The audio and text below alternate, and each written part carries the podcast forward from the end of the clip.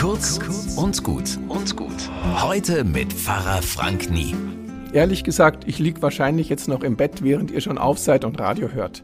Mein eigener innerer Wecker geht nämlich immer erst kurz nach sechs los. Also in ein paar Minuten bin ich garantiert auch wach und bei euch. Mach mir erstmal einen Kaffee. Dieser frühe Morgen, der ist meine liebste Tageszeit. Da ist alles so frisch da draußen. Die Luft ganz klar, es wird allmählich hell und um mich herum wacht langsam die Nachbarschaft aus.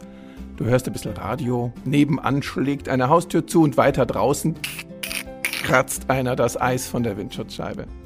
Und der Tag liegt vor dir, frisch und neu. Heute sogar das ganze neue Jahr.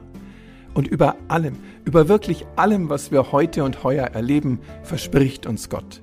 Wer zu mir kommt, den werde ich nicht abweisen. Also, egal was auch geschieht, bei Gott werden wir willkommen sein, so wie wir sind. Ein gesegnetes neues Jahr.